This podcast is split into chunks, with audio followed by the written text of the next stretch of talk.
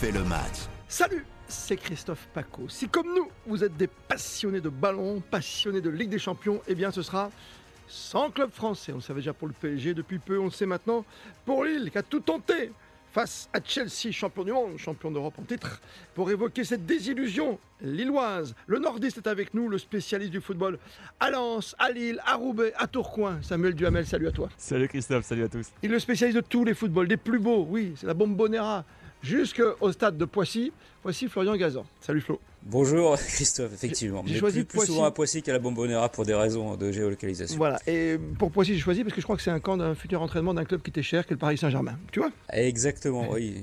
Ils construisent quelque chose d'énormissime, mais ce serait bien qu'ils construisent une équipe aussi énormissime. Enfin, Oh, tu veux un débat. Tu veux qu'on en parle encore? On en parlera dans les podcasts. Il y a plein de podcasts là-dessus.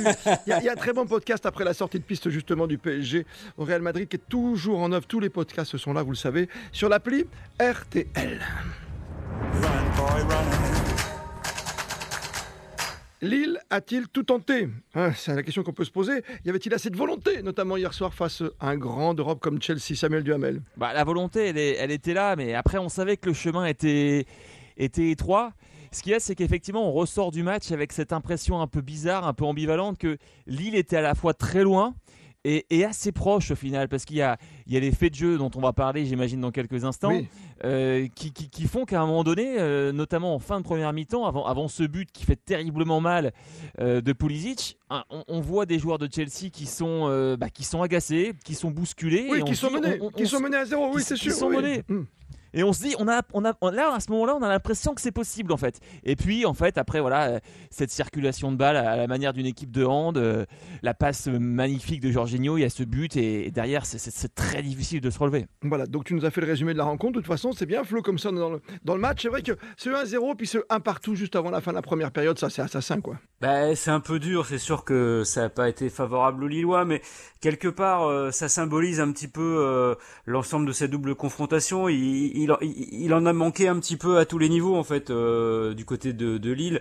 Là, euh, ce but qu'ils prennent, qui est vraiment tueur euh, dans les arrêts de jeu de la première mi-temps, c'est sur une grosse erreur euh, défensive. Après une séquence quand même de possession de balle, comme sur le deuxième but de Chelsea, où finalement, bah, ils finissent par pousser Lille à la faute. Ça, ça démontre que voilà, il y a y, avait un peu plus de tout du côté des Anglais et que Lille était peut-être euh, très près, mais moi je pense quand même au final qu'il était très loin quoi. Très loin, tu penses? Qu'est-ce qui, a- qu'est-ce qui a manqué? C'est trop de talent sur la pelouse? C'est d'avoir des mecs, je sais pas, des garçons comme Aspilicueta qui sont capables de se révéler même dans une situation inconfortable? C'est quoi? C'est cette grinta supérieure? Moi ce qui m'a un peu dérangé euh, dans le match hier soir et même au match aller, c'est je trouve une forme de timidité, de de, de, de, de- de trop de respect de l'adversaire. On, on se présente quand même un peu comme des victimes, des victimes expiatoires quelque part.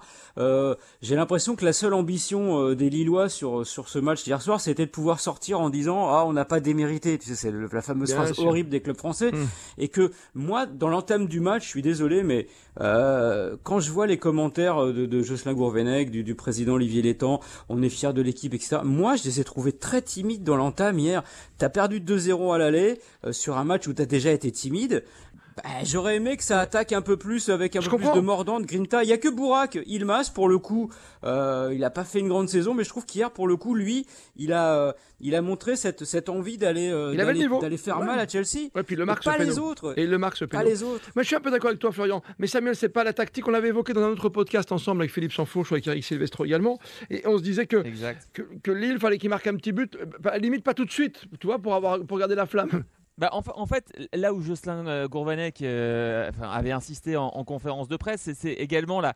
euh, Flo parlait de la, la nécessité de, de marquer et de les bousculer, Oui. mais c'était également d'être solide. Parce que effectivement, si tu prenais ce but en, en, en entrée, en entrée de match, Adieu, derrière c'était Ouais. c'était- c'était très compliqué pour revenir. Donc ils étaient entre, entre deux eaux. L'équation était quand même assez compliquée. Alors moi j'ai été déçu par rapport à un peu comme Flo par rapport au début de match. Pas forcément euh, en, en termes d'implication, d'intensité, mais plus par rapport au coup de pied arrêté. On, on savait que c'était extrêmement euh, important. D'ailleurs, on l'a vu avec ce penalty de, de Yilmaz, hein, les, les fameux euh, faits de jeu. Mais euh, au début, ils ont, ils ont un coup franc, ils ont, ils ont deux corners. Et, ça, et là, pour le coup, ça manquait de précision, ça manquait de rigueur, ça manquait de concentration. J'ai trouvé ça dommage. Mais globalement, encore une fois, faut pas oublier qu'à la 45e, ils mènent un 0.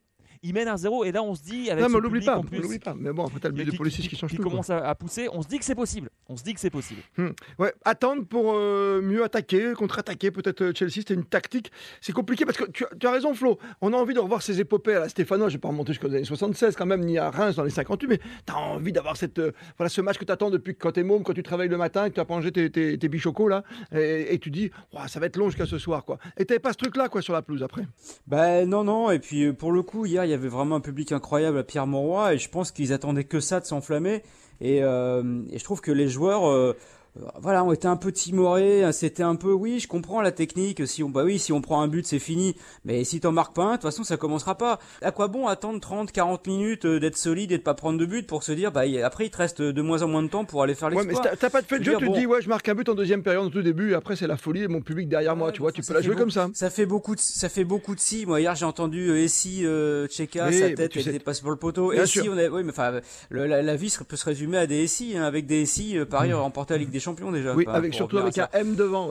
Ouais. non mais je veux dire voilà, quand même malgré tout sur le papier, je suis désolé, mais hier soir t'attaques le match. Bon, t'as perdu 2-0. Euh, t'attaques le match hier avec trois éléments offensifs seulement. T'as David et Ilmas, t'as Bamba, au milieu, et puis sinon. Oui, mais enfin bon, euh, tu pouvais en mettre un quatrième, ça faisait pas de mal, tu vois. et Ben Arfa qui rentre qu'à 10 minutes de la fin, quoi. Hmm. Oui, et puis tu fais rentrer euh, les Wea et toutes les cartes. Problème de coaching pour toi aussi, Samuel? Tu, penses qu'il y a un petit souci bah, de coaching Problème de coaching, il y a aussi un élément, un élément de base, c'est que je pense qu'il faut, faut pas l'oublier, c'est qu'en face, c'est une meilleure équipe, quoi. C'est-à-dire qu'en fait, c'est super compliqué de renverser une équipe qui est meilleure que la tienne, en fait, tout simplement. Il suffit de voir les, les, joueurs qui entrent, faut parler des remplaçants. T'as as Lukaku, euh, Ziyech qui, qui entre, euh, euh, avec Mason Mount également en, deuxième mi-temps. Je veux dire, tu, as, fait l'effort de bien défendre avec Avertz et Pulisic. Derrière, il y a ça qui arrive. il faut, faut aller le chercher. Alors, effectivement, peut-être un, petit peu de, timidité, mais on, l'a dit, hein, c'est se trouver le juste équilibre pour moi, voilà, j'ai l'impression que globalement, ils ont fait le match qu'il fallait, et, mais voilà, en partant du principe que le chemin était ultra euh, étroit au, début. oui, très très difficile. Et maintenant, Lille, qu'est-ce qu'on en fait de ce, Lille 2022 après avoir été champion de France? Bah, faut bah, bonne question, un européen déjà. Ah, des niveau européen, ouais, ouais. Exactement, bah, c'est la priorité d'Olivier Létang et, de Jocelyn Gourvenec, évidemment être européen tous les ans. Alors, ah, pour aller chercher la Ligue des Champions euh, cette saison, ça va être très compliqué, mais il y a d'autres compétitions européennes et ça sera leur objectif, terminer cinquième terminer sixième éventuellement pour aller chercher la Ligue Europa Conférence. T'as du monde devant, c'est compliqué, hein, Flo Ouais, je pense que la Ligue des Champions, franchement, bon après, euh, on, va dire le classique c'est le football. Ça me semble quand même de manière réaliste très compliqué cette saison d'aller la chercher parce que euh, il manque quand même à Lille un, élément important, je trouve, cette saison et on l'a vu, on l'a vu hier, on l'a vu aussi vendredi contre Saint-Etienne. Voilà, offensivement, c'est c'est c'est c'est un peu faiblard cette saison. Euh, voilà, le départ d'Iconé pour moi n'a pas été compensé. Et voilà, il y a des bonnes intentions, ça joue bien au ballon, mais ça, ils ont, ils ont du, ils ont du mal à faire mal et à marquer des buts. Et là, ils ont tellement de retard, il va falloir quand même qu'ils engrangent les victoires. Et puis bon, de, de devant, t'as quand même des équipes qui sont quand même plutôt taquées. Ça me semble difficile, au moins aller attraper l'Europa League. T'as Monaco, l'Europa League, pas la conférence, à hein, la vraie. Hein. la vraie Ligue Europa, parce que euh, pour le coup, c'est devenu quand même une compétition. Et Sam sera d'accord avec moi, qui est quand même de, de, de haute tenue. Enfin, quand tu vois les, voilà, cette année, t'as Barcelone et des clubs comme ça en, Ligue. Mmh. Voilà, la Ligue Europa est devenue vraiment une vraie compétition Autant au début, on l'a regardé un petit peu, on l'a touché avec un bâton, tu vois, mais là maintenant, c'est devenu, comme je trouve, une, compétition qui, tient la route. Et c'est important pour nos, grands clubs français, et Lille en fait partie, d'être tous les ans euh, en Coupe d'Europe, quelle que soit la Coupe d'Europe, pour justement entretenir cette culture parce que sinon, bah, euh, on n'y arrivera pas. Quoi. On va le savoir très vite, de toute façon, parce que le prochain match, c'est Nantes-Lille. Tu vois, c'est deux prétendants, donc ça va aller vite, Samuel. Hein. ouais, ça va aller très vite. Il y, a, simplement, allez, je vais, dire deux arguments qui vont pas forcément dans la faveur de, Lille euh, cette saison. C'est bon, évidemment, la, la, concurrence de pas mal de clubs dans, dans le haut de tableau, et puis euh, l'absence de Sanchez, l'absence de Célic, l'absence de Botman, là sur blessure. On va voir combien de temps ça va durer, et des joueurs qui ont peut-être déjà la tête ailleurs, parce qu'il y, y, aura forcément pas mal de départs en fin de saison. On a parlé de Sanchez, on parle de, de Jonathan David, Sven Botman également. Donc disons que voilà, on n'est pas dans une configuration d'un collectif qui est déterminé pour aller chercher un objectif commun. C'est compliqué. ça c'est compliqué. Sixième du classement, euh, Lille. J'en profite pour rappeler quand même que dans les qualifiés, hein, il n'y a plus le PSG, ça on sait, donc ça, ça veut dire qu'il n'y a pas de club français. Il n'y a pas de club italien non plus. Culturellement, Flo Gazan, toi qui es un historien du foot, tu vois, tu vois, il y a quoi? Il y a trois clubs euh, espagnols, trois clubs anglais, Trois clubs anglais. un portugais et le fameux Et Bayern Allemand. Munich qui est toujours là, quoi. Hmm. Bah oui. Ouais, ouais, c'est. Bon, pour les Italiens, c'est pas euh, totalement une surprise. On sait que le foot italien est. Bon, t'es champion d'Europe, ça s- Oui, mais Non, enfin, ça. Voilà. Bah, bah, nous, on est champion du monde et on n'a pas de club non plus, euh, mon cher Christophe. Mais c'est pour ça, c'est drôle. enfin, entre guillemets. Ouais, bah le parallèle, non, mais bon voilà, on sait que les, les clubs italiens, euh, le, le foot italien reprend un peu des couleurs ces dernières années, mais c'est encore un, un peu juste. Et puis on a une, Juven- une Juventus qui est euh, en pleine déconfiture, euh, une vieille dame qui fait vraiment son âge pour le coup, euh, avec euh, bah, une gestion de ce club un peu, un peu bizarre. On peut, on peut, on peut, on peut tracer un peu un petit parallèle avec le Paris Saint-Germain. Finalement, je trouve que le- la Juve depuis l'opération Cristiano Ronaldo et ses 100 millions, qui, qui est vraiment qui a été un transfert purement marketing et pas du tout dans l'ADN de- club euh, italien. Euh, ça les a poussés un peu à la faute et ils n'arrivent pas à s'en sortir. Il y a une sorte de spirale négative pour la Juve qui n'est pas là et c'est assez logique finalement. Donc voilà, après euh, on retrouve un peu des les clubs anglais, bon bah ça c'est- normal. Les clubs espagnols finalement, bah la Liga aussi, elle euh, repointe le, bout de son nez, même si en étant très objectif. Villarreal, bon, on est content pour euh, pour Unai Emery. Euh, Villarreal, c'est quand même l'invité euh, l'invité surprise. L'Atlético Madrid, qu'on trouvait aussi en perte de vitesse, se retrouve là et, fou. Ouais, et ouais, tant mieux tant mieux pour Griezmann. Et bon, et le Real Madrid, voilà, il y est, c'est le grand Real, mais on sait très bien que c'est pas le meilleur Real qu'on ait connu de l'histoire, que c'est une clair. équipe elle aussi qui va avoir besoin de se, de se régénérer. Donc voilà, bah, par le concours de circonstances, euh, on a Mhm. trois clubs espagnols et tant mieux pour eux. Euh, pour conclure, l'homme des stats, l'homme qui m'aide à préparer évidemment ce podcast, c'est Grégory Fortune que je salue. Pour conclure, tu vois, tu as vu de, de qui il a parlé de, de clubs qui te rappellent étrangement des entraîneurs qui étaient pas loin de Paris il y a pas longtemps, Ah. Greg?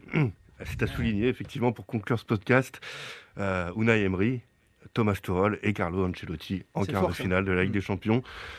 Est-il besoin de préciser que ce sont des anciens entraîneurs du PSG Donc Pochettino, l'an prochain, il joue dans quel club? Le Bayern? Je sais pas moi. D'accord. Ah, t'as- t'avais une bonne stat aussi. Florian et, Samuel, pour conclure, tu avais une bonne stat. Enfin, une- surtout une belle appréciation, c'est que on vient de parler de Ronaldo, Messi, qu'est-ce qui est sorti aussi? Mbappé, l'autre, Haaland. Ouais. Et les plus gros salaires, les plus gros Twitter, les plus gros. euh, Flo a raison en disant que le, le transfert de Ronaldo à la Juve a commencé peut-être à les plomber. C'est il y, y a beaucoup à en tirer, je trouve, cette saison. euh, Il y a beaucoup de d'enseignements tirés beaucoup d'enseignements. c'est- Oui, Flo, conclut Ah oui, bah, Bounassar, lui, par contre, l'ancien de l'OM, est toujours qualifié en Ligue des Champions. Et Choupo-Moting.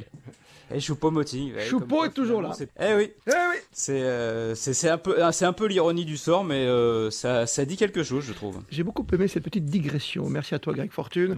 Euh, qui prépare également la rétro allez sur le podcast qui est fantastique avec Eugène Sacomano, la voix mythique bien sûr, légendaire, qui nous a quittés il n'y a pas si longtemps Eugène. Vous retrouvez à chaque fois sur la page d'On refait le match sur le site d'RTL.fr. La rétro comme la grande émission du samedi soir 18h30 jusqu'à 20h avec Christian Lévy ou encore Philippe Sansfourche. Merci Samuel Duhamel, bonne continuation dans le Grand Schnorr. Merci. Salut et à, à bientôt Florian. Toi aussi on te retrouve sur Ouais. les autres podcasts, notamment la petite cote où tu excelles chaque week-end. C'est-à-dire que quand tu veux jouer, non mais c'est simple, si tu veux jouer, oh, hein, tu veux faire un vrai bon pari, tu fais l'inverse de Flo et tu gagnes. Allez, à bientôt Monsieur Gazan. Ah oui, t'as raison. Salut à tous.